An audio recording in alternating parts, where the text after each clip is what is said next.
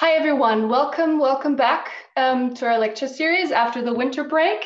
Uh, I hope, we hope you had a good start in this new year, despite um, the lockdown and all these kinds of uh, democracy crises going on from like anti-vaccine protests and conspiracy theories, um, and of course the storming of the U.S. Capitol.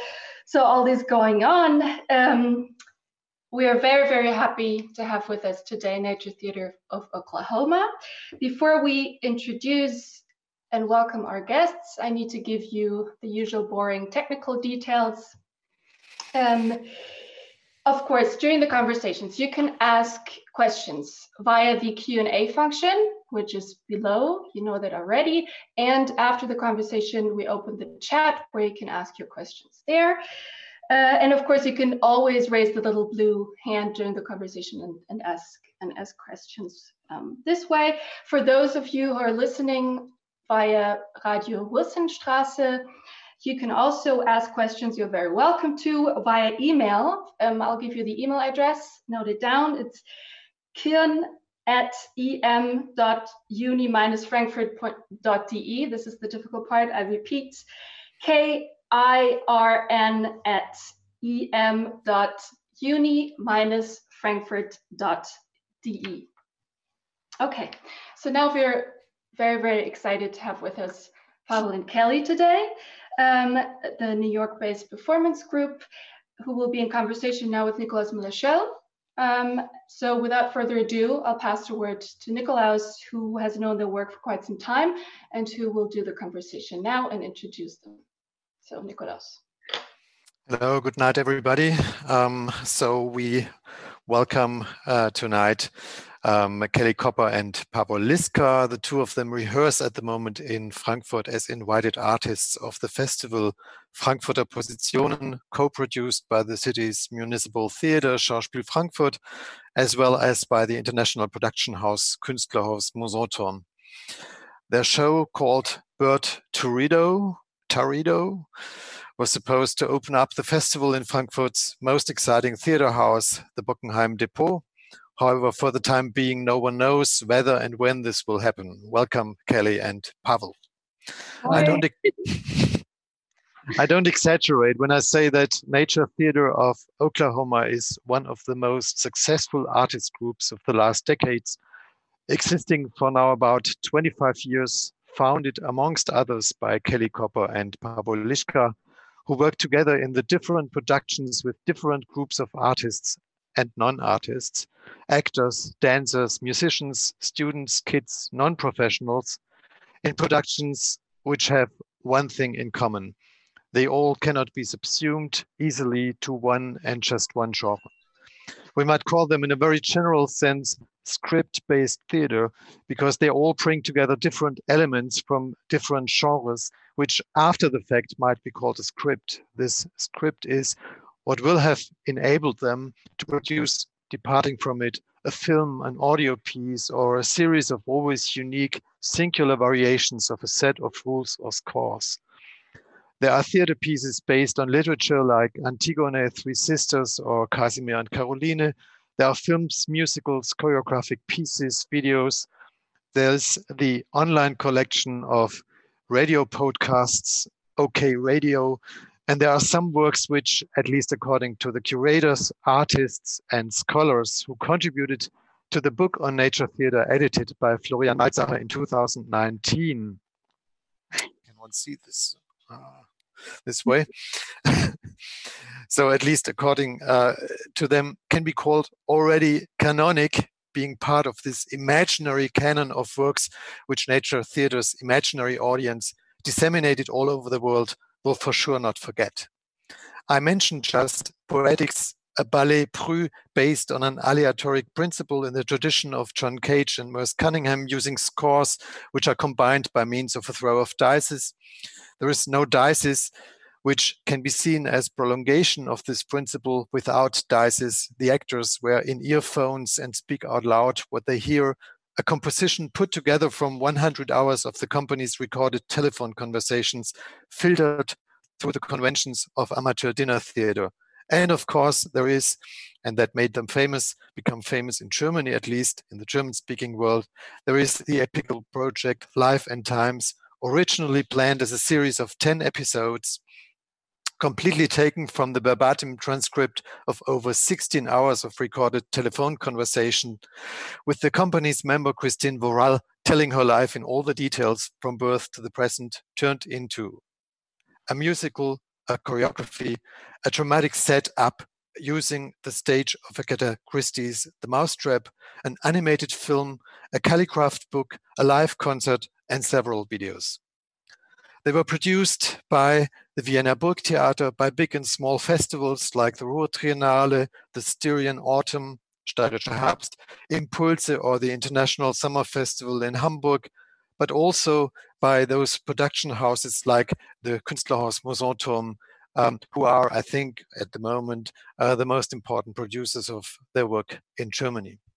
Kelly Pavel, as I have read in the book, you started out as a group of students from Dartmouth College about 25 years ago. Now, now that there are so many students of ours here, I would um, maybe start out with that um, because from what I know, the US unfortunately are not quite the kind of, kind of country where that seems to be easily done um, to work as an independent art group for more than 25 years um, because more or less every artist in the performing arts produces there under precarious conditions, which might be even worse than those to be found in the independent scene in Germany. So, how did you deal with this situation? How did and how do you work as artist living in the USA? You never, you don't count on any kind of uh, subsidies or funding, so you are not expecting that.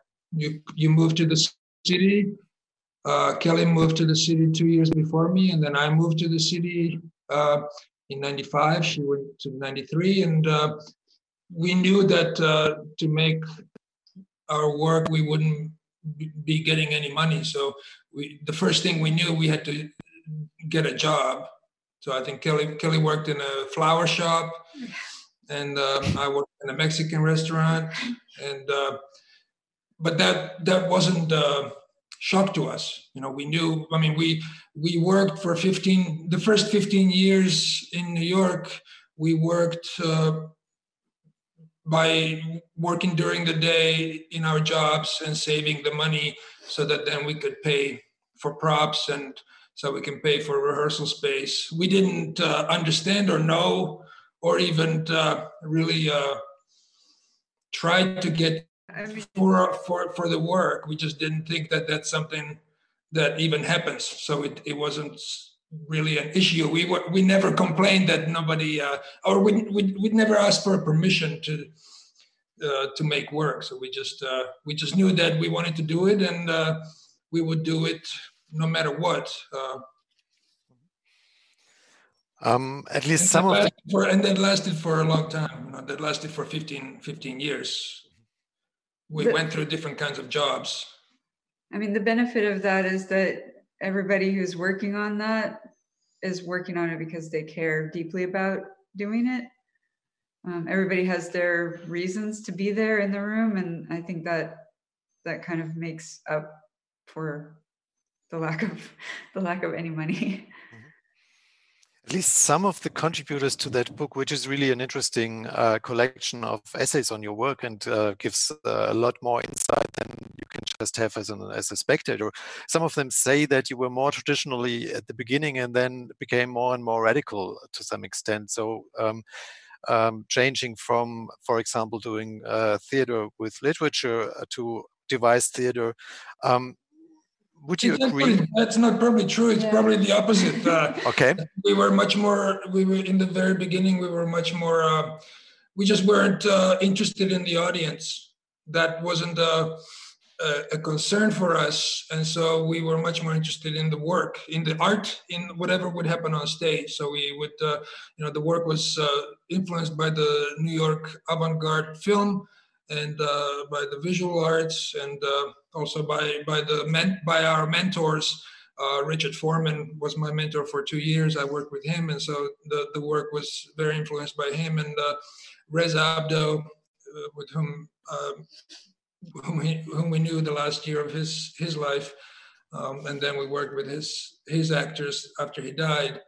So the work uh, actually started with you know the, the, the, true interest has always been a much more uh, non non conventional, non traditional uh, uh, approach. But then I think seven years after that, I went back to graduate school, which is where I had to do uh, exercises in directing more traditional plays. So maybe that's that's where all of that happens. So the the, the productions that were Antigone and uh, Three Sisters and Casimir and Caroline, they were all a result of of me going to school, and they were just they were exercises, and I felt like I I actually learned from those much more than I had from from any kind of uh, uh, non-conventional work.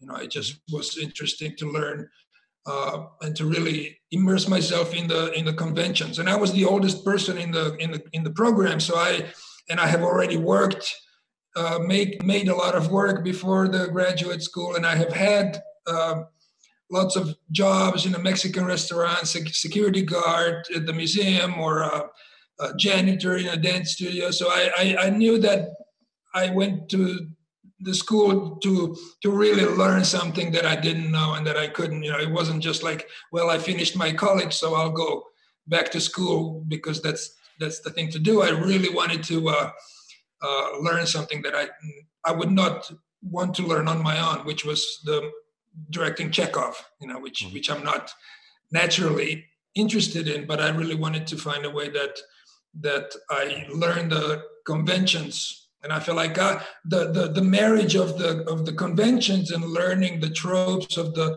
of, of of what the audience, what the general audience actually just what what what they come into the theater with, what are what are the expectations, and from uh, being interested in in uh, making impressive work of uh, uh, invention and and uh, really avant-garde art and being a being a radical, great radical genius artist, um, I, we became much more interested in the audience and what and how strange the whole concept of theater is, and and uh, and and for that one could one could use a, a, a conventional play as a as a as what happens on stage, but then what happens in the entire auditorium is that's that's what has always interested us after after I have gone back to graduate school and Kelly also went back to graduate school as well. So yeah but I mean we started as as writers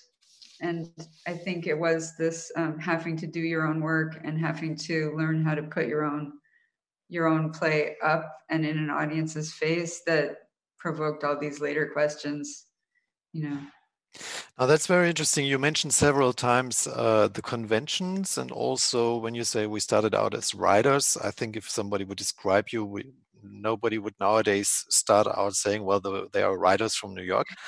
Um, because I think if there is one thing uh, that is really uh, to be found, I would say more or less in all of the works that I've seen and that I've read about, that is um, that there are obstacles. Um, so there is always some kind of an obstacle, normally always a different one. Um, could you try to explain to us what that means to you an obstacle? So why do you look for them? Uh, what does it mean to to to create an obstacle for oneself in a in a work? Yeah i mean i think when we were writing there's a sense in which you know kind of what you want to see or or you you know you you make what you envision. And so at a certain point at a certain point the audience is the obstacle to that because like we got a lot of questions in the early days about like well where's the story? Stories seem to be really important to them so they they are an obstacle to what you want to do. They come in with their own um, needs wants and and you have to deal with them but also like um, just to have an obstacle to trick yourself into doing something that you wouldn't to, to go in a different direction or to expanding your idea or your your aesthetics mm-hmm. also to just not not feel safe you know the, how do you how do you get the get the best out of yourself or how do you create a crisis you know that the obstacle is a crisis and maybe it's it's uh, from my influence as a as an athlete my first in the beginning of my life when I when I was a, a hockey player. I grew up, in, you know, playing hockey, and and and um, you know how do you how do you create the circumstance on stage where there is no pretense, but it's an actual actual event that is uh, that things are actually happening rather than people are pretending. So whether it's uh, uh, putting uh, the text in people's ears that's either too fast or too slow or or it's not very audible how do you, or the the movements are shown to the actors during the performance they're shuffled they're written on cards.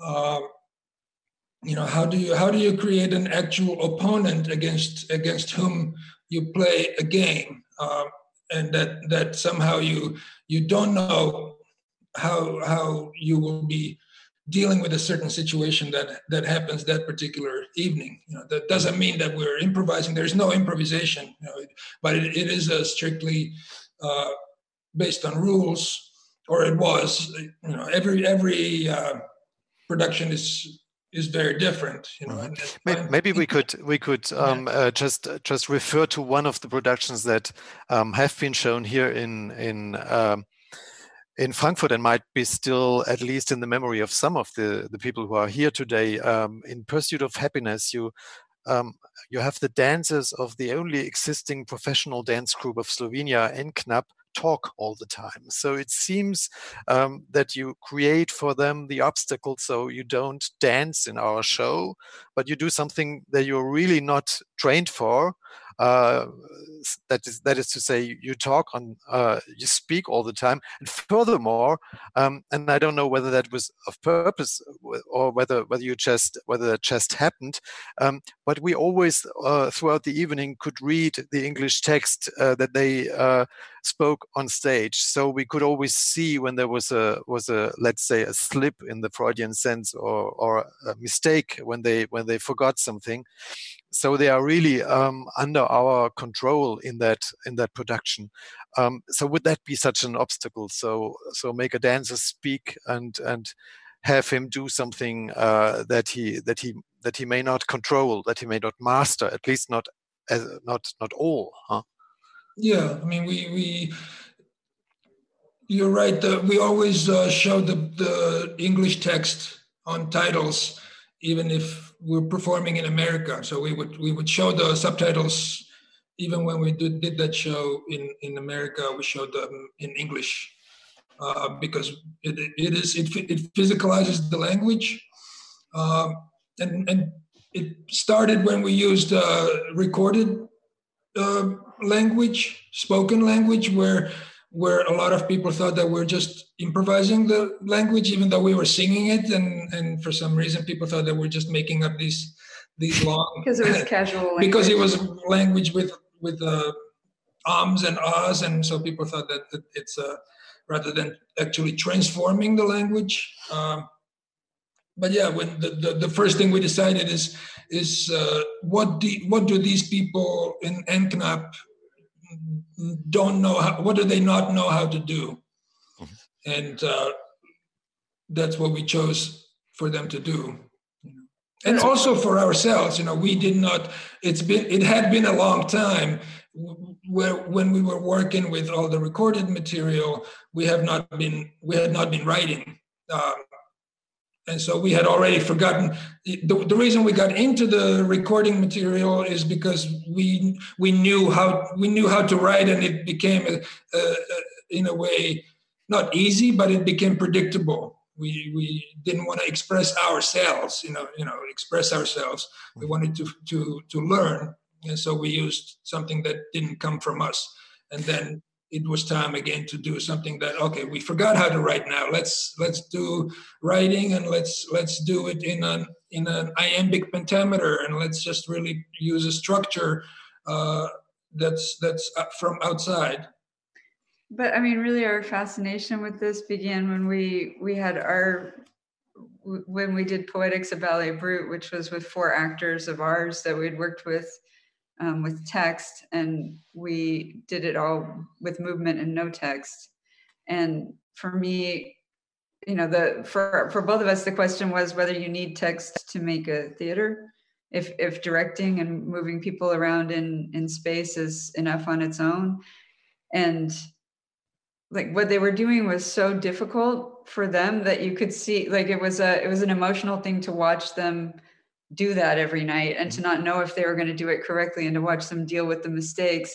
And you realize that it was also emotional it was interesting for the audience you know to they made up their own story about what these people were doing and why and why it, it was just like it was on some level no pretense and no um, no acting and no and it, for me it was like I, I just have to figure out how to keep this because um, I hate watching actors fake or um, like pretend to be somebody else or to pretend to like I'm just making this speech up on the spot. Like on some level, you feel like it's a lie, but like nothing about that was a lie because they couldn't do it. Mm-hmm. And so, so, it's always about trying to find this quality. Mm-hmm. What, what happens when you do something um, that you don't know to do? I mean, this was the formulation that Pavel just used a, a moment ago. So, so, so, what is it? What you're interested in there? Because I mean, we could say, well, uh, we expect you to give this professional theater, we pay for it, so mm-hmm. hey, come on. Uh, yeah, I think I think it, it probably comes from um, if you in a in a psychoanalytical way, if you want to get get into that. I come from uh, former Czechoslovakia and from Slovakia, and I, I I I did not get into any university there. So I was when I was 18, I I went to take entrance exams into universities, different types of universities, and I didn't get into any of them. So I was going to go to the army, but then I went to America, and and uh, maybe it was this this resentment that that I couldn't do a certain thing because either I either because I didn't have talent or because I didn't have money or I didn't I didn't have something. So it's like I've, we've always tried to question who has the right to do this. So then we say, okay, uh, let's make a ballet. So well, but you're not. Uh, you've never even seen a ballet. You don't even. You have no idea about. It. It's like fuck you. I'm gonna make a ballet. I don't care. You know. So it's so it probably on the most kind of basic level. It's just about uh, what does it what does it take to to do this and what so what is the value you know where where does the value lie is it if you if you're trained what what do you need to be trained in you know i'm a very disciplined person. I've been training all my life. I, I get up at 4 4:30 in the morning and I and I work till 10 p.m.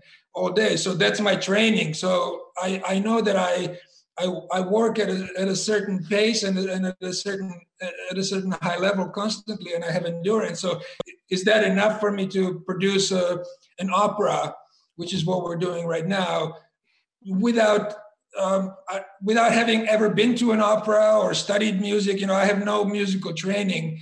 Uh, and it's not really my fault. It's just because I played hockey all my life and there was not a single book. Mm-hmm. There was not a single book in my household. I, I didn't grow up. I had never been to the theater. I saw two movies in my till I was 18 years old. And I, and I, you know, I never read a book. I, the first book I read was when I was 16, which was Kafka's Kafka's uh, The Trial. But uh, before that, I did not read a single book. I just read articles in the sports magazine. Uh, you know, so it's it's just about this. So then, how do I start training in ballet when I'm 19? You know, do I so so have I lost the opportunity to do all this? Have I do I have do I have no right anymore to to do anything? And so then then it just became about maybe maybe. Uh, an innate uh, rebellion against mm-hmm. these kinds of values. So, that, so you, that, uh, so, mm-hmm. so, so, but that's that means you work with trained people. So people who have to have some kind of strong training, so they have to have some kind of discipline, so to speak. Yeah. But then you're interested in that which is not trained, which is yeah. not disciplined, when we work which they can't uh, control. Fumiyo, they, Fumiyo, we work with Fumiyo Ikeda from Rosas who is one of the most trained dancers mm-hmm. that ever lived and she's she's very virtuosic and and you can have her have her dance and she'll she'll do anything and then i told her when we agreed to work together say okay we'll work together but you will not be able to con- contribute any of your own choreography it has to be my choreography and you cannot you have to only dance what i choreograph for you. And she was perfectly okay with that. And it was extremely hard for her to dance my choreography, just as it was extremely hard for me to to to even get the confidence up, or the, or maybe it was arrogance or whatever it, whatever it was that that allowed me to approach Fumiyo Ikeda with my dumb choreography and and really kind of uh, insist insist on it with her and for her to then transform it into something that that ultimately was episode two of, of uh, mm-hmm. life and times you know that's where that's which, where episode two started which is with with fumiyo ikeda and and uh, which is to say, we see something of Fumiyo Ikeda that she normally, in let's say the kind of dance that she controls, that she knows, that she composes herself, would not show us, would not um, have us um, um, encounter in a way, right? Yeah. Now, there would with, be no fissure. There would be no, you know, the, yeah. the performance happens in between these two yeah. rubbing against each other. So it's all about producing in a way that which cannot be calculated, but that in a very calculated way, if I understand that correctly.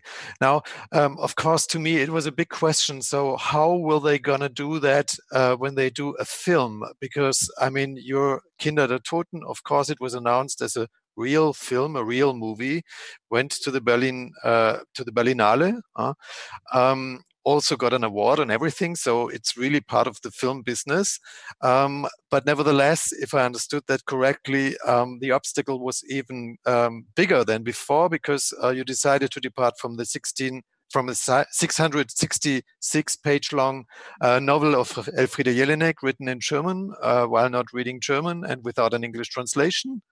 Yeah. And furthermore, um, you use uh, Super 8 and uh, also, I think uh, Kelly mentioned a restricted number of rolls of films. Yeah, um, 66. So, so what was your, how, how many? 666 reels. Oh, so like the pages. okay. So so what what is the goal of these obstacles there? Um, can you explain with that film? So how how did you calculate uh, this whole production? So so so what did it make um, to use for this for this movie for a festival? How what did it make to to use this this novel by Jelinek um, to use um, a text which exceeds your control and so on and so forth? First, I want to say, like, um, you know, it was it was a movie, and a lot of this was out of our control. But it also illustrates how hard we work to acquire the skills that we need to get there. Because you know, everybody kept saying at Berlinale, like, "Oh, this is your first film," but actually, we made seven before. Yeah. Mm-hmm. I mean, and we taught ourselves to use the camera. I taught myself how to edit video and audio, and you know, like it was a long process of you know it began with interest in animation and because we had extra time on our tours and we wanted to work um, so we make these little films.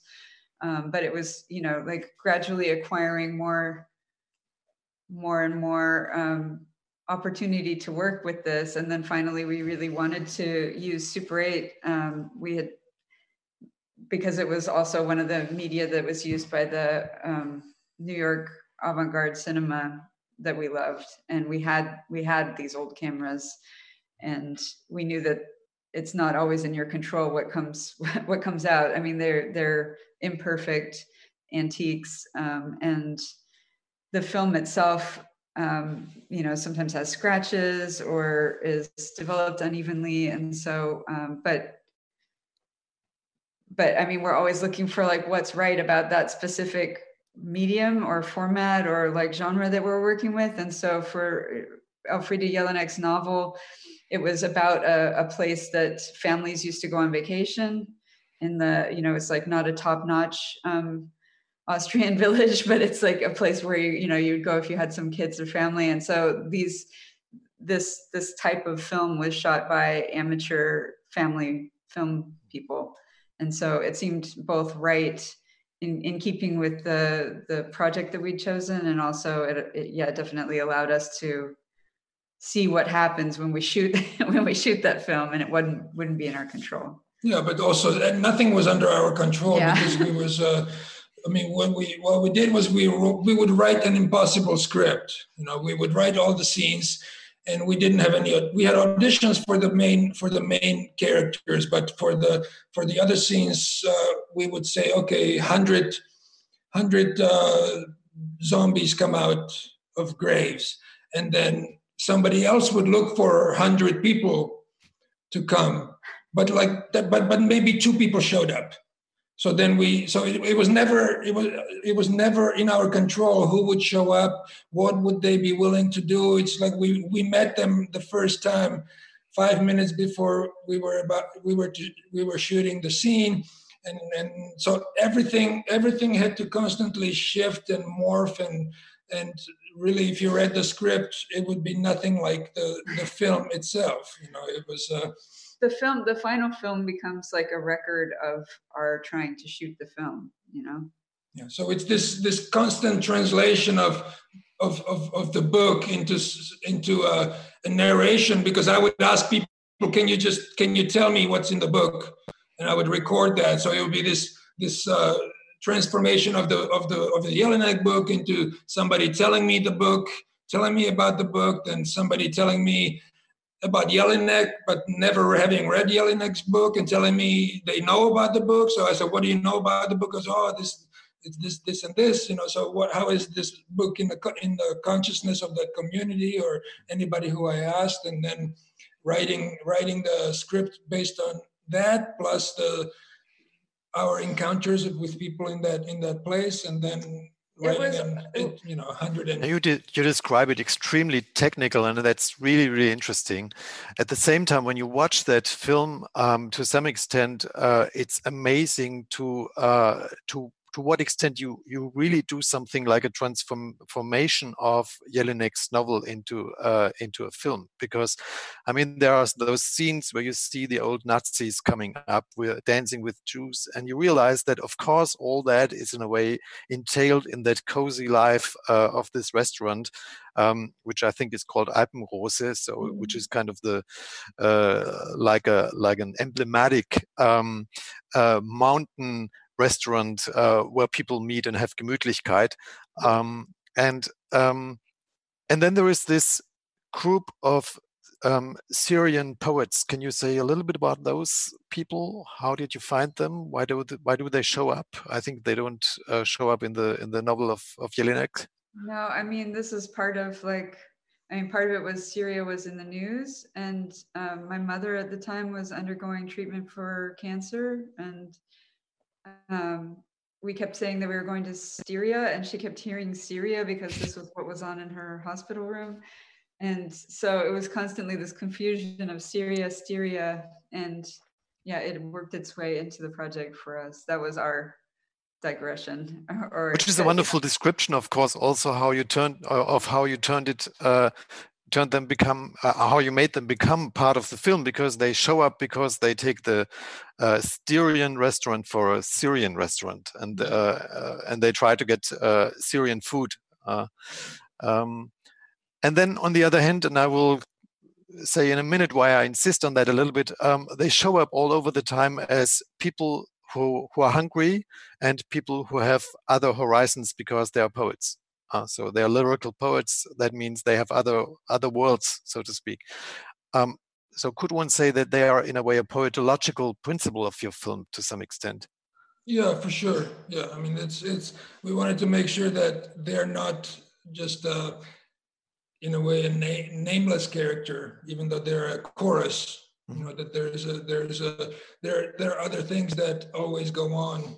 Um, because we generally you see you see refugees or you see people from that look differently than you do as a as, as a homogenous group that's uh, not necessarily as sophisticated or as cultured as you are even though they're they may be poets or they may be uh, doctors or they may be you know highly educated people but circumstances don't uh, um, yeah so it was a it was a way of of in a way a kind of a manifesto. You know, they they were they were uh, stand-ins for stand-ins. Us. They were stand-ins for us. You know, they were stand-ins for the alien gaze, for for looking at looking at this world uh, with a different from a different perspective. Uh, you know, and and and just dealing with the with the, the kind of uh, cultural and historical appropriation. to, you know, I would I would uh, I would say that if we if we were Austrians doing a film like this in America, it would be a, a, a, a huge uh, problem that that somebody from an outside from an out an outsider that would that would uh, look at that would be portraying you know uh, a culture that's not theirs you know. And so that's we were just trying to trying to ask ourselves what uh, do we have the right to do this? And and also just uh, reevaluating the outside the outsider the alien the alien gaze and if if that if that has any value and and and just having having a kind of courage to to do to do it wrong you know to, to not to not do it correctly uh, and to just just take cliches and take okay what does a foreigner what does an alien think about austria and just take you know, it's like Mozart balls and Hitler, and just let's put the put these put these two together and and uh, see if you can transform that. At the same time, like I mean, I would say that these people in the village made themselves very vulnerable to us and our our outside gaze, but at the same way. We tried to even the score and make ourselves really vulnerable to them as far as what we needed. Like when we needed to reach this one waterfall site, we had to make friends with Mountain Rescue, and they built us a zip line. And you know, it's like we need we need to use your cafe. We need we needed everything from them, really. And um, and so, you know, you're forced into a relationship with them that's very real and um, and not abstract at all it wasn't just paid for we had to actually ask for it and, yeah. and convince them you know there was nobody nobody really got paid. In fact that was the nice part was like as we went these crowd scenes became slightly easier because people would say like oh no i went on that shoot and that was really a lot of fun and like let's bring my grandma and um, you know so we why grandma always?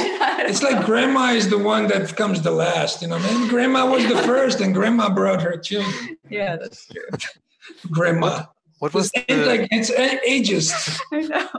What was the productive obstacle in your production? No President, uh, a story ballet, it's called, and of course, um, to some extent, it lets us uh, think of Trump. Um, well, but um, if that's on Trump, uh, maybe you, you you might want to explain a little bit how you got to what we see there, a production which is a, a very weird story, one could say, that is uh, difficult to tell and also difficult to follow because there is a kind of radio moderator talking all the time, and then there are these people illustrating what he's talking about. So, how did you get to that, and and what was what was the obstacle that you started out with?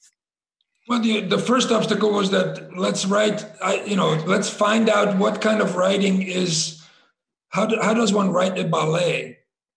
You know, and that's, and I, we, we were looking for old scripts of ballet, like who, who writes a ballet? Like somebody has to, we were trying to, trying to find, we, we couldn't, re, we, we of course found synopses of, of ballets, but we were just looking for style and then there was uh, Celine. Celine wrote uh, ballets without without uh, dancers. There's a book of six, maybe six ballets, and so that that that became a kind of original inspiration. That that can a can a ballet scenario be a literary script? And so what's the what's the format of that? And so then then we started writing that and. Um, originally the obstacle was like can we translate this into movement without the words? You know the the idea was be let's really try to not use this text at all.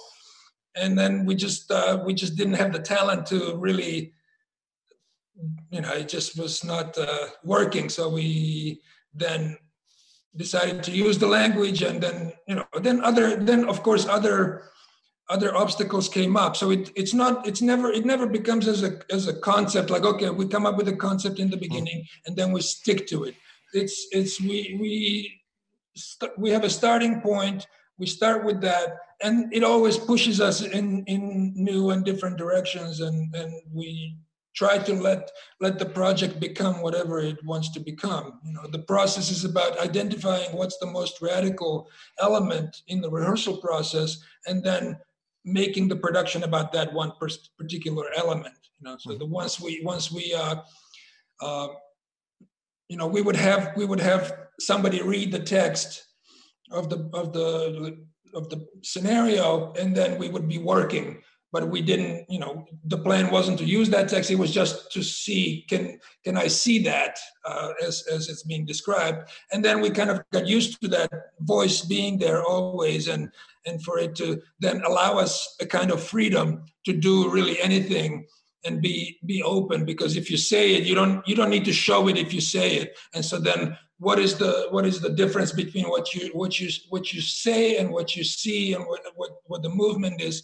and then it became about the difference between the you know it's the same as it was really the same as why we why we show subtitles in mm-hmm. english even when we speak english is to be able to to hold hold the actors or the dancers or singers to a standard to that there is a rule and and you, you know it's not about covering up the mistake it's about revealing the mistake. So we want the so if if uh, whatever the the narrator was saying somehow the audience has a way of of comparing it to what they actually see and trying to make something out of that rather than you know so it was sometimes it was illustrating or you know creating a different perspective or pre- creating an expectation that okay he's going to say that and they're going to do that. And then when you the moment you don't do what he says then things shift suddenly. So just playing back and forth with these uh, this idea. Which is also like kind of a sports idea. I mean a game is only fun to watch when you know the rules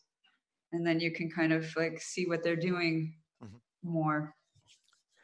Um, let's try to get closer to the topic of our um, our lecture series, so theater and the crisis of democracy. You're not particularly known as political artists, and I think I'm more or less the only one uh, in the world of criticism claiming that you that your work is political. um, so let's try to approach the topic step by step. Um, I, I, don't think that there is one single work of yours where you treat a certain political subject or get engaged in some activism or consider the stage to be a prolongation of a pastor's pulpit. Uh, so we definitely cannot call you political artists. Um, uh, or political stage directors or something like that. Um, but um, if we take up uh, maybe that distinction that Jean-Luc Godard um, uh, made for films, so it's not about making political films, but making films in a political way, politically, uh, then I would would insist on the fact that what you do is uh, is extremely political, and maybe for the very fact that there is this interest in the raw material that at one point will show itself. So let's say the kind of base of all possible politics, which is a kind of always changing, always radically different um, demos of democracy. Um, so I'm I'm not sure whether that is maybe a little bit forced reading of your work or whether you could um, uh, get yourself familiarized with it. But but what do you think about it? Well, we we we always use this example of that there's a there's a kind of art that uh, invents its own rules where where the work is uh, is an invention of the imagination or something like that, where where the where there's a total freedom, and then there is a then there is the kind of work that imitates the rules of the world where that where they live, where we live, and that is the work where we that is the work that we we do, which is we we take the rules uh, and the restrictions and the strictures and the prisons, you know, everything that we do on stage is a kind of a prison that the performers and the audience have to somehow get free from. You know it's not about it's not about freely expressing ourselves. We don't look for freedom of expression. You know i i in fact uh, you know it's the reason i even got into into theater to begin with is because of the velvet revolution in 1989 um, in in czechoslovakia where the theaters themselves where became became places where discussions would happen. The the performances stopped, and and uh, the real purpose of theater was was revealed, where the the communities would all come together, and then you know then actors would become ambassadors to different countries. When when Václav Havel, a playwright, became the president of, of Czechoslovakia, and then you know then then we split and you know now we're back to Trump again, but uh, you know it's it's so I never I always I got interested in the in the theater because of what it could do, not because of what it was, um, and so for us it's it's always about trying to figure out what kind of system whether it's restrictive system or oppressive system uh, we live in and then trying to find a way out of those out of that you know it's it it hasn't uh, it wouldn't seem productive to to tell people that you know eating children is bad or you know that war is horrible. You know i think we all the people who go to the theater it's you know we we, we look at who goes to the theater. You know you have to consider the audience. It's it's not uh you know what is that there's like a the thing that happens i guess on online these days vir- virtue signaling virtue signaling you know what that is no i don't know where where like somebody posts something really progressive on instagram to kind of signal that they're a good person oh okay they mm-hmm. care about the right things and i think that what you're saying is like theater can be like that and bad political theater can be like that where we yeah. tell a bunch of people who already yeah. believe this thing in general that like of course we all know that war is bad and um, you know it just seems like maybe that's not the most productive work. Yeah. And not a kind of work that we know to do in the theater or, or are even interested in. Yeah. You know, yeah. So, you know so, so it's like in no president there is uh you know there is a one female character and the rest are male with with fake genitalia and fake penises. And you know and it's and and we are aware of that. And she she's the only she she gets eaten she gets know, eaten yeah. You know, so it's but it's it's somehow when somebody when people saw it, it was it was offensive to them that we somehow didn't acknowledge this or something, you know, as, as if that as if that was our job to to let people know that we you know, or as we, if that escaped us, you know, or, or, as if we didn't know, you know, it's like uh, you know, it's it's politics is a is a is a could be a very surface sport, and and that that superficial politics is is not very interesting. That it, it, it does not have ultimate impact on on human perception and, and on, on on on life but then there is an underlying deeper uh, politics of, of of human nature and uh, how we deal with with human nature and and what kinds of things are possible as a uh, you know in the in and the art world in the mm, theater world and what are we what are we responsible for and who are we responsible to?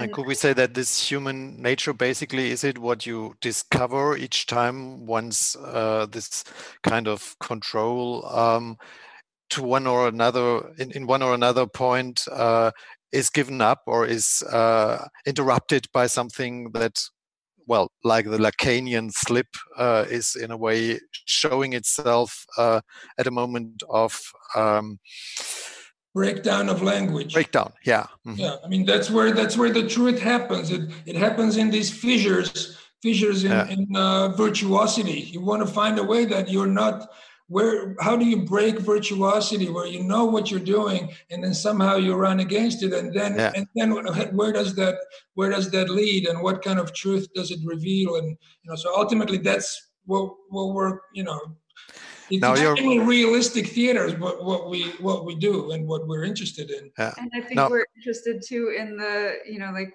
what i said about the Die Kinder der Toten you know like just creating this instance where you have to form an actual connection with the people that you're working with, with the audience. Um, you know, like the the actors, especially when they're in a vulnerable place where they don't, you know, know precisely how to do virtuosically what they're doing, like they need the audience. They look at the audience, and sometimes the audience gives them something to go on. You know, it's like somehow we're interested in the what what do humans need from each other as well it that's very but interesting. it's always a, it, it, it, always upsets me when people say that we're not political just because we just because we use let's say for life and times you know people were saying that oh it's so light you're using uh, an upper middle class white woman's story as if that disqualified it from being political because we're using somebody who has lived a privileged life as if that, as if there was no other way to approach politics other than to say no privilege is bad. You shouldn't you know i mean we all we all know what that is that is about but you know what how do you when you have this material you know how do you how do you deal with that material and what what do you do with it? You know it's just now you're currently working on an opera, as I read, for the first time, if that's correct. Um, mm. and uh, Dance, there was like. Well, yes, that's why I was a little bit hesitating. I think you explained me that it was actually part of the uh, of the game that you said, well, we do that in the theater where Mozart worked, so uh, we yeah. do Life and Times and do this musical. But so this okay, is the first time writing writing an opera. Yeah. This now we wrote the libretto and we did, um, we did the, you know, we I got a little book from 1870 that says how to make an opera. Okay, because I wanted to ask you, what is an opera? It's where you sing everything. And it usually involves supernatural creatures and uh, death, love, water. And we weren't interested, like, yeah, I mean, you, there's operas that don't have, you know, different different kinds of singing or different kinds of, uh, you know, opera is, is the idea what is what is an opera to most people you know so we ask ourselves not so much like how can we expand opera. It's not because we're not trained in opera. We ask ourselves, what does ever, what does, mo- what do most people think opera is? So we call it an opera so that when people come into the theater, they're expecting opera, and whatever that expectation is, what that's what opera is to them.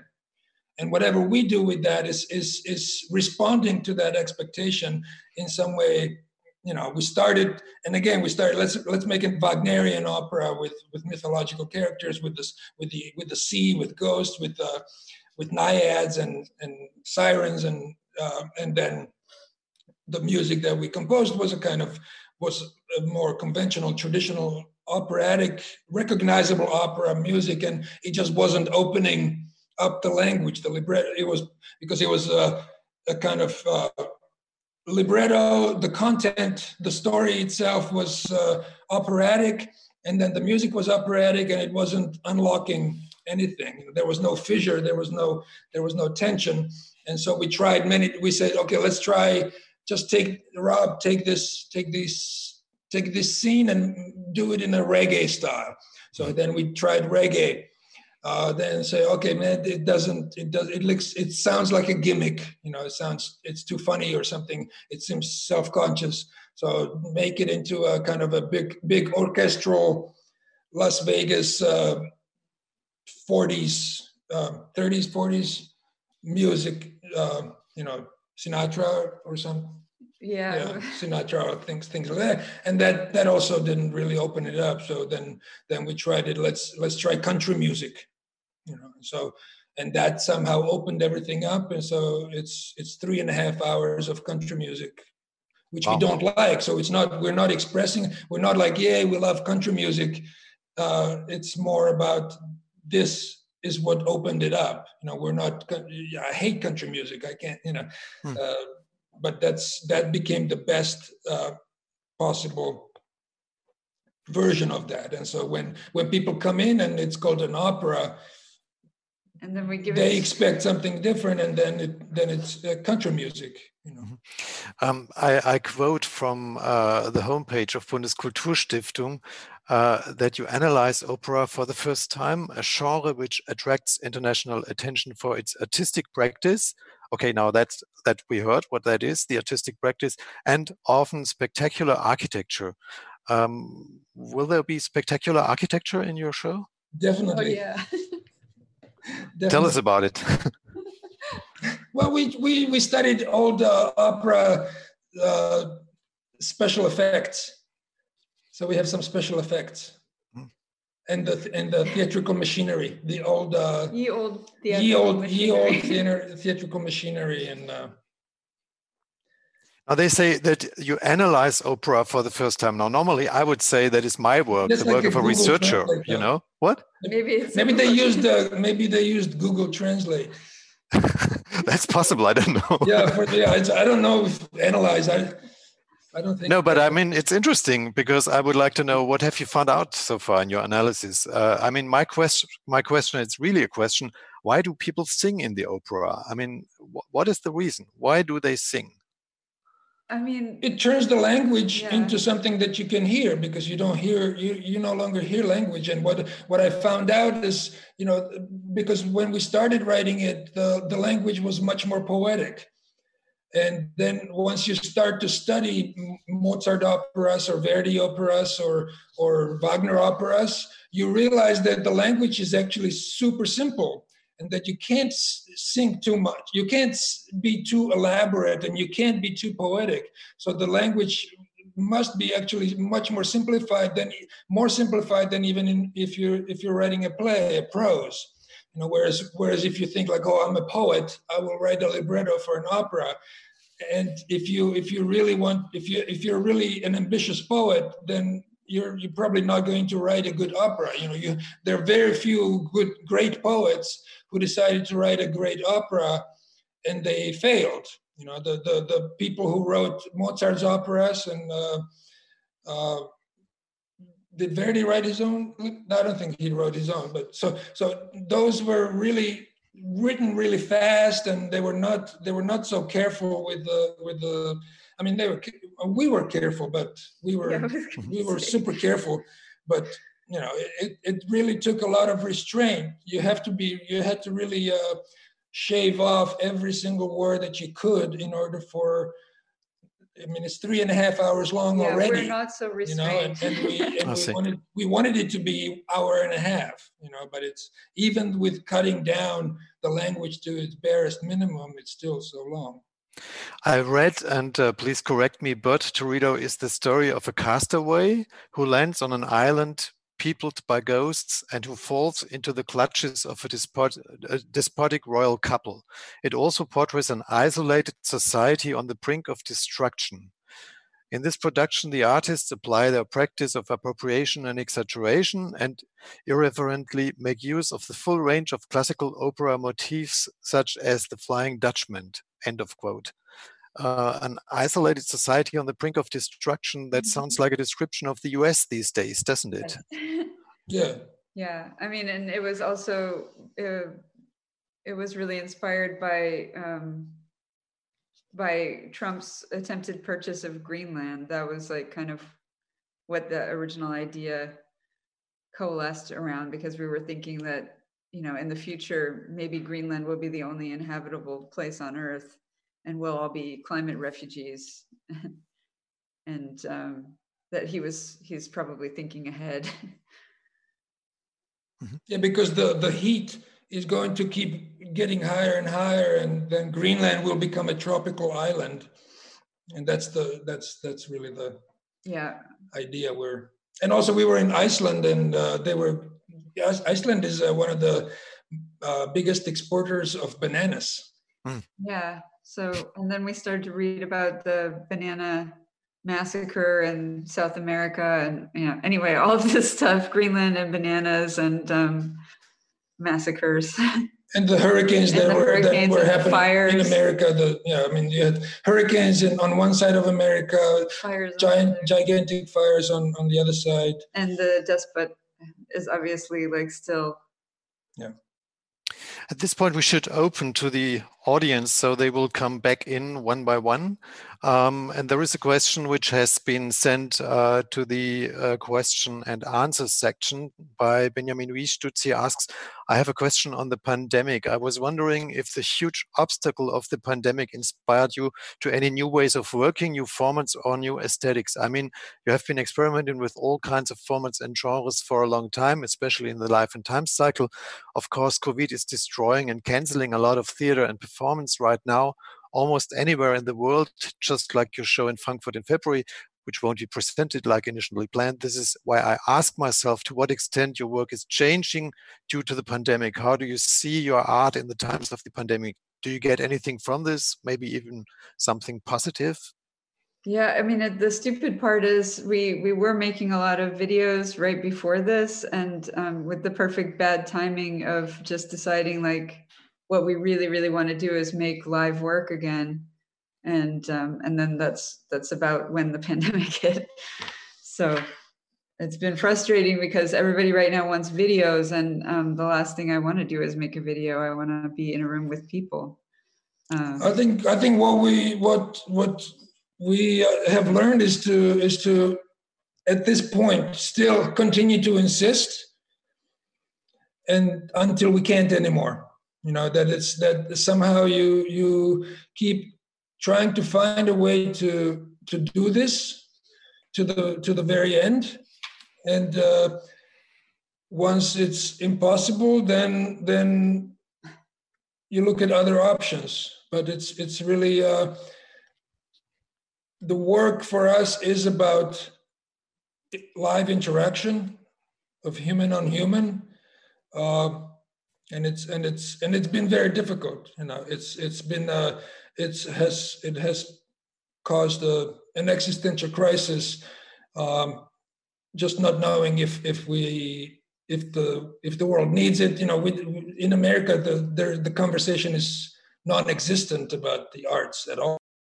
Rehearsal I mean, space all theaters. there's, there's no it's it's like uh, our apartment is an island and i think nobody's really even we it felt like we were the last five people making any kind of performance in fact it's very telling that like the one time that the theaters opened up since the the pandemic was uh, when the black lives matter protests were happening and then all of a sudden they opened the theaters as bathrooms mm. and um, places to give get water to the protesters and so for a while this was the sole function of theater in, in new york was to provide bathrooms. Toilets yeah.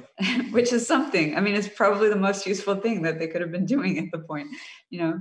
Yeah but it's like um, you know it's there are so many rules right now and i guess some as, at some point um, those rules may solidify and, and remain in place uh, forever. You know i can't imagine anytime soon that that people will sit next to each other in an audience like this.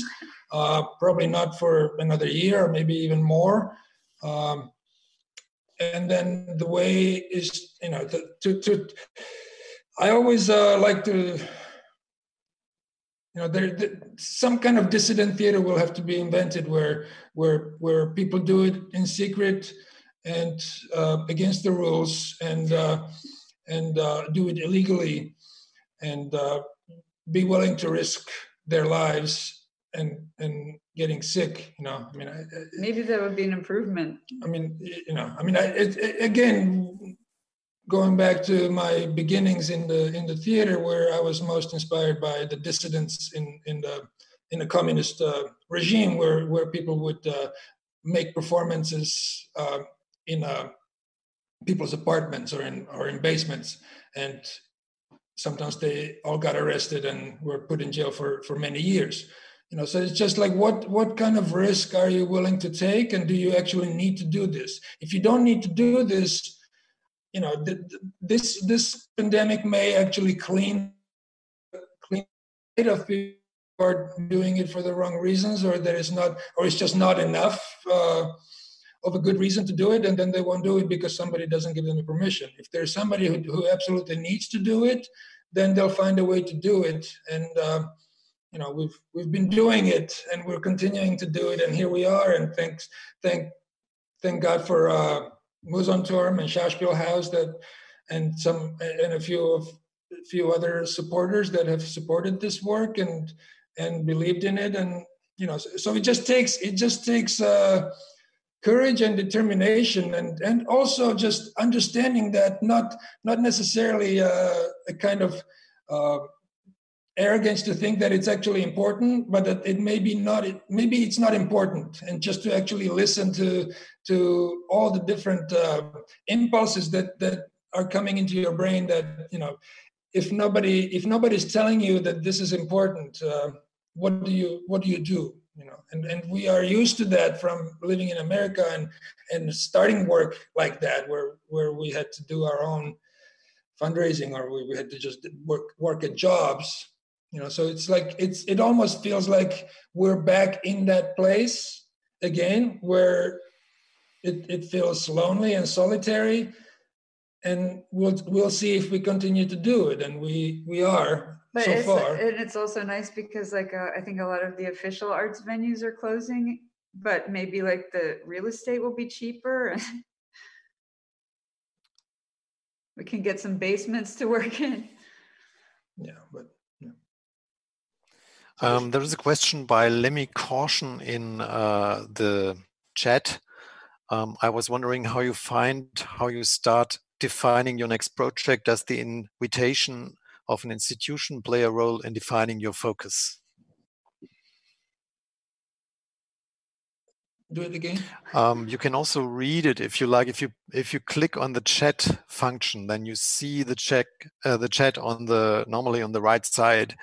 Um, so I read it once more. I was wondering how you find how you start defining your next project. Does the invitation of an institution play a role in defining your focus? Yes, it, it has. It has in the past. That was also that is also another obstacle that we try to deal with. You know, how do you we we like to be told what to do. You know, where it's not it doesn't I mean we have we are working on we have 10, 10 projects that we're working on simultaneously that we have certain interests in that are just kept in notebooks and and uh, folders and then if an invitation comes from then we see either either does any of the idea do any of those ideas that we have been preoccupied with over the last couple of years or so fit that particular invitation? Or is it is it an invitation that's completely uh, uninteresting that we're so indifferent to it that it makes it worth it to do it you know just a, a kind of uh, aesthetics of you know the, the duchampian aesthetics of indifference where you where you are indifferent to the material but not indifferent to the process. And so you know it's it's it's often just you know we're not i, I am completely indifferent to jelinek's uh, novel die kinder der toten. I have no I don't know. I've never read it, you know, or or or it was Romeo and Juliet. You know, I'm completely indifferent to Romeo and Juliet, and I'm completely indifferent to Shakespeare, and yet, uh, you know, we we spend a lot of time working on that. Or like with the with the project we made with the Slovenian dance company. I mean, I don't think that we hadn't thought about making anything a, a dance company, but yet. Um, we had and it was they were all great people when we met them and we thought we can do something with them. They all want to be pushed uh, they want to try new things and um, so that became interesting. Yeah so those become obstacles and those become the restrictions and those become the rules. Um, or or germany deutschland uh, 2071 the film we made in berlin and in uh, cologne uh, was an invitation from them to make a, a film that would link the two yeah. cities. Or when we made the film, the project with uh, with in the Ruhr, uh, in the yeah yeah in, with the in the the, the, the Nibelungen mm. around Worms and you know that was uh, we we we were never interested in uh, Nibelungen. But, uh, but we were invited to work in that specific yeah. area, and we found out that the thing that linked all of the towns that we were supposed to work in was that they all were part of the Nibelungenlied and that everybody everybody knew this story and that the streets were named Siegfried Street, you know? So that became like an interesting thing to work with because of what everybody knew about it. So you could instantly make a connection to the people. So are there more questions? Um, you're all cordially invited um, to raise them also yourself orally, uh, but there is one by Paul Colosseus in the chat. What is your interpretation of Kafka's Nature Theater of Oklahoma? Put differently, why did you choose the name? Um, well, it's a it's a few it's a couple of reasons. One, we had to come up with a with a name for our theater company because we were working in a um, equity house, and they, for like legal reasons, we had to be a, a separate entity, and so we had to come up with a name. And um, Pavel comes originally from Czechoslovakia and was a, a, big fan of Kafka, and that that quote seemed to kind of embody the like a, a, a theater that in the end you don't know if it's you, you don't know if it ends happily or or not. You know we identified with the um, protagonist of kafka's uh, novel america that you know every he's had like every bad job known to man and i feel like everybody in the theater in new york at least has had every bad job known to man and kind of hoped to find their future in this idealized theater where yeah and everyone is welcome you know everyone yeah. is invited uh, artists of the world come and unite and, and join before midnight and also when i when i went to america the first the first place i went to was oklahoma and so I thought, okay, I will I will join the Nature Theater of Oklahoma. I will go there and I'll find it, but it wasn't it wasn't there. But I found so I I didn't find it, but I found it, founded it. Um, yeah, and it's and it's and we also like the. I mean, it's it served us well. Like it's it's very political too. The way that the the Karl Rossmann introduces himself or he signs his name as as Negro. That's that's how we signs up. Are there more? Also, it was wrong. You know, everything in that book is wrong completely. You know, and which is which is this alien gaze again. It's just like uh, Karl May, uh, America, which which uh, was fascinating to me as well. You know that that you have this this foreign gaze on on something that perhaps you, you've never seen and you don't have a uh, possibly a, a right to talk about. My favorite though is that sometimes people will just stumble on the website and see the open call and write and ask if they are too late, if they missed the midnight deadline to sign up. And then it's always kind of sad to me that I have to tell them that it's not that yeah, there are no uh, jobs actually with you know, There is another question by Lemmy Caution. How would you describe your interaction with the audience, the sitting audience in the performance space? Uh, the performers, intro- where's this chat?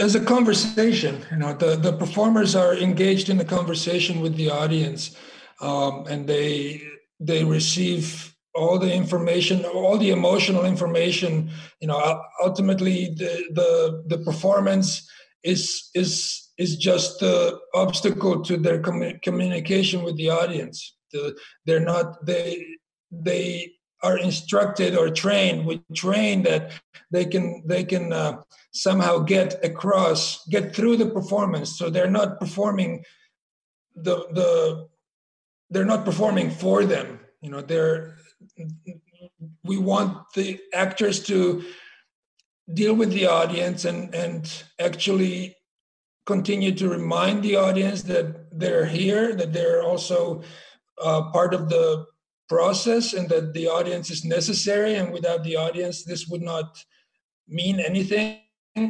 So the the, the work is really about about the audience and they are you know they're they're engaged in a continuous loop of a feedback loop where where a, a performer presents a, a, piece of information that is somehow meant to change what's happening, the change the world audience, and then the audience sends a signal to the to the performer, and that signal changes the performer, and then the the changed performer sends another signal to the audience and and all of that and that's happening constantly. You're receiving and you're and you're giving continuously. So it's not just about 50 it's not 100% giving continuously. You have to find a way that you're receiving uh, and, and look for these holes of, of where can you you know these fissures where where the where the theater itself down and and we create uh, the conditions and this and and the for this kind of breakdown constantly I think people who know our work now too usually expect that the lights will be on in the house and in the and in the theater. Like there's not just a dark place where the audience sits to watch it. And often we we interact with them in a way that's not always um, like spectator actor. I mean we've we've made food for the audience.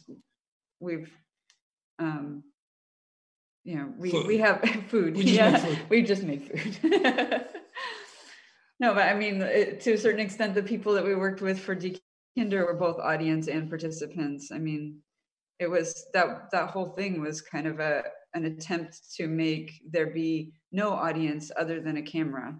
You know, like the audience is kind of in the least fun position. So how can you how can you get without making really bad like immersive theater like how how can you how can you make everyone into a participant and then just put this camera over here and the camera can be the audience you know that i think was like an attempt to really like go for that utopia that is somehow always impossible in in live theater uh, so there's another question in the in the chat. I saw Life and Times 14 hours in Berlinale and no in Berlin, and have written about it. I'm interested in the banality that I see and feel in your work, in the narration and also in the play. Is this what makes your work so human? Um, well, I mean, if it if it does for you, that's good. Uh, ultimately, the the we look for the human in the crack between the difficulty of performing the, the the the humanity and the drama of the performance happens is is because of the of is in the process of performing it. it is not in the process of of uh, of uh, generating self-generating uh, the, drama or the humanity. You know, so the the in in in many ways, yeah, the we were preoccupied with banality at that point because you know probably we weren't didn't feel alive enough to it. You know, you you do what what what you feel is necessary for you. You know, if, you're if you're a super calm person, you're probably not going to take yoga classes. You know, or you're not going to be gravitating towards Zen Buddhism if you're if if you're fine. You know, so it's probably the most the most uh, anxious and stressed out people go to, to yoga you know so it's the same as okay so we probably are not so didn't feel so alive to the banality of the world and and forced ourselves to transform ourselves uh, through the process and also to, to then ideally transform the audience as well. Uh, but that's you know it's it's it was just it was it was another obstacle. The banality was actually an obstacle. It wasn't it wasn't so much that we believed in the banality of the world. Uh, it, it was it much was, more that is like i i feel so dead to this world i need to find a way to uh, to pay attention you know and then we read a lot of john cage and one of the one of the things he said that when he was extremely depressed he told himself i i need to find a way to identify needs outside of myself and actually articulate them in a single moment when he felt completely depressed to to find a way that he can he can decenter his own his own uh, perception of the world and that he can that he can spread spread his attention. So it's not that it, so it's not about a concentration where you are where you're concentrated which is which is a limiting way of, of looking at the world but attention where which is an opening way uh, opening of, of your perception.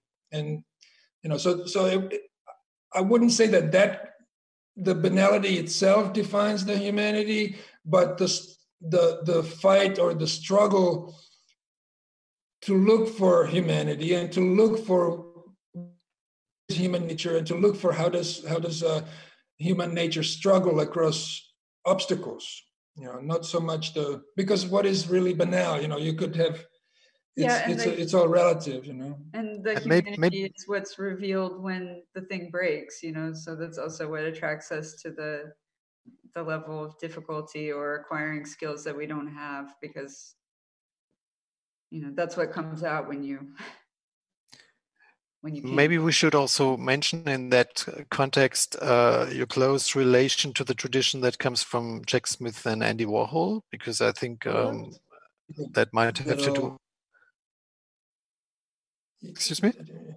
The, repeat the that. You, you, you, something was you, yeah. you got really speeded up. Uh, i see. Maybe maybe when you might also want to say a little bit about this uh, close connection that you have to the tradition coming from Jack Smith and um, Andy Warhol, because I think part of this um, interest in bad taste and in banality, in things that are artificial, that are in a way tacky, also um, also might have to do with this kind of um, well, one could say tradition, um, but maybe also with a certain approach, uh, artistic approach. Uh, could you say a little bit more about that, maybe? I mean, I think that the thing about those films is that they kind of we encountered them at a at a time when we were, you know, we what we were doing looked like imitation Wooster Group or imitation Richard Foreman or all of the theater idols that we had, Reza Abdoh. You know, it's like, and it was impossible for us to make that kind of work because we didn't have a space and we didn't have a budget and we didn't have we didn't have any of the video cameras or any anything and um, we were constantly like um, depressed with what we were able to to make compared to those those guys but then when you see the the experimental films made by jack smith and andy warhol and um, you know a lot of those people that were and many more like you know ken jacobs uh, they were working with like out of date film stock broken cameras. There's one jack smith film that's called scotch tape because there was a scotch tape on the lens of camera. Um, but they were casting their friends and lovers and you know their parents and you know most of the sets were made out of garbage but the standards were so high and the art was uh, you know every bit as um, ambitious. ambitious and avant-garde and mind breaking and so when we saw those things it was like a sense that you can you can you have everything you need. Like you just need to embrace your actual uh, materials and stop making excuses that you need more money and just do as do as good as these guys. And and i feel like there's also like what Pavel was saying about um, you know like doing doing work that you have no permission to do like making a ballet when you've never seen one before. I think that that is something that people like those films gave me courage and hope at a time that i was really like questioning whether i should make art anymore. And i feel like that i hope that on some level that we also give permission you know and i feel that when we worked on those films with people who you know were volunteering their time to act in them some of them also had questions about the camera and how can they buy one? And you know is is video editing equipment really free? Yes we used a free program to edit the the movie. And so it was like these people are also wanting to make things.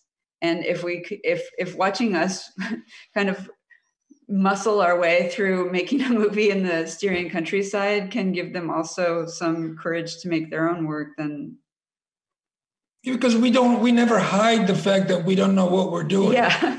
I don't think we gave that impression that we had it all in the bag. And i know? think when people see that we, they don't know what they're doing but we're we're still working hard at it maybe and we care and we and we care and it's and and the and the work really doesn't happen from talent or doesn't happen from any kind of in, innate or trained ability but happens from through labor and- through labor and and uh, persistence you know it's just like who is going to last longest I think that's that's that's who's going to be making theater. Is like if you can last the longest, the then Games. you'll be fine. You know.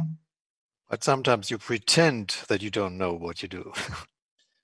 Of course, no. I mean, absolutely. It's like uh, you have to you have to find a way to trick yourself. You know, it's like uh, again, John Cage uh, was taking a. I think he was taking a drawing class, and and uh, he was uh, making a drawing, and and he, and his teacher, I don't know who it was, he asked him to go and and stand right up against the wall and and draw without without being able to see you know or it's like uh, how do you you know can you trick yourself i was trying i was i'm just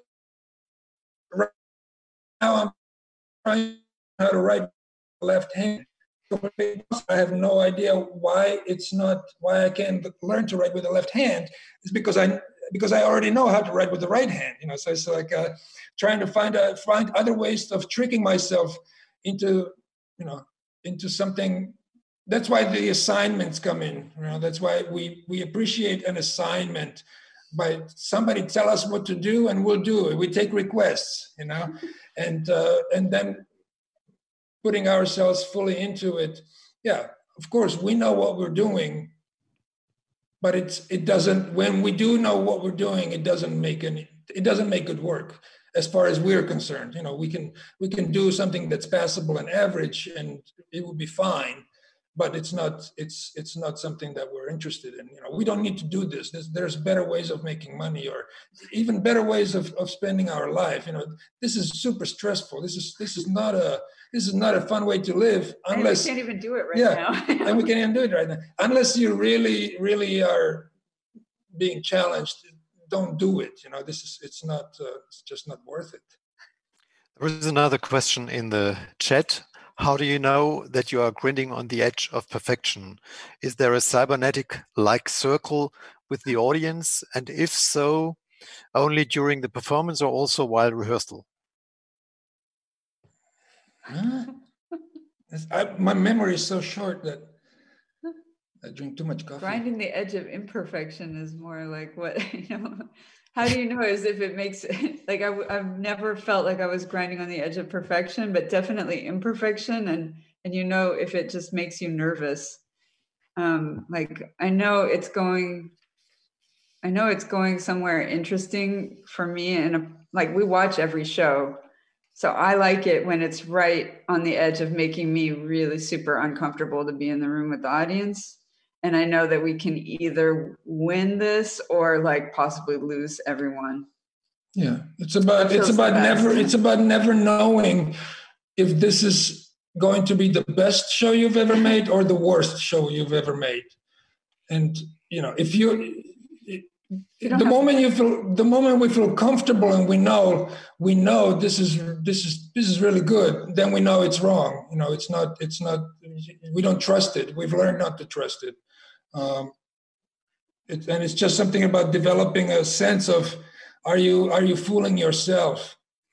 And what is it like really uh, really bad uncomfort or is it like does it kind of make you giddy that you are you know maybe doing a bad thing? We can take maybe one more question if there is one. Um, and uh, since I don't see anybody writing. Like if I could point to people to these faces, that would. Huh? If I could point to these, we've got like uh, face. but they're yeah. not selectable. they're not selectable. It's like I want to hear from you. well, that's that's exactly one of the problems. Um, but I'm sure next, there will be somebody inventing another program. Zoom, yeah. Zoom needs to. We need to write. Like this is my first Zoom meeting, by the way. So. You know. So congratulations to that. Yeah. Um, yeah. But, but but maybe one more question because Kelly, you said somewhere that the current situation was at the beginning of the plans for this project for the festival. Um, so how did the circumstances that we all are uh, at the moment uh, thinking about, so police violence, racism, a president going crazy, about 50 million uh, people in the US believing in the rumor of some conspiracy consisting of Democrats eating children and drinking their blood and so on and so forth. Um, how did all that influence your current work? Uh, I mean, is it something that becomes part of such a productive process, or is it something that that maybe even enters somehow the stage uh, at one point? Or oh, for sure it does. I mean, but some of it is some of it is weird stuff that we were thinking about before, and then it just starts to line up. Um, I mean, pretty much two months after we set this up with Mousonturm, it was it was on as far as the pandemic situation. And then so we wrote it while while all of this was happening. Yeah, and it and it influences in a in a you know in a in a way that every, just the way that the Syrians ended up in the Kinder der Toten because that that's what was happening at the time of us working on it. So each project is actually a kind of a document or a record of what of, of our experience of what's going on in the world and in our life. You know, there's the the the current project is is most definitely influenced by people dying and uh, you know for no reason. yeah, you know, I mean, like what you said about the conspiracy theories and stuff that has really interested me lately. I mean, just looking back on, you know, this has a, an incredibly complicated um, plot.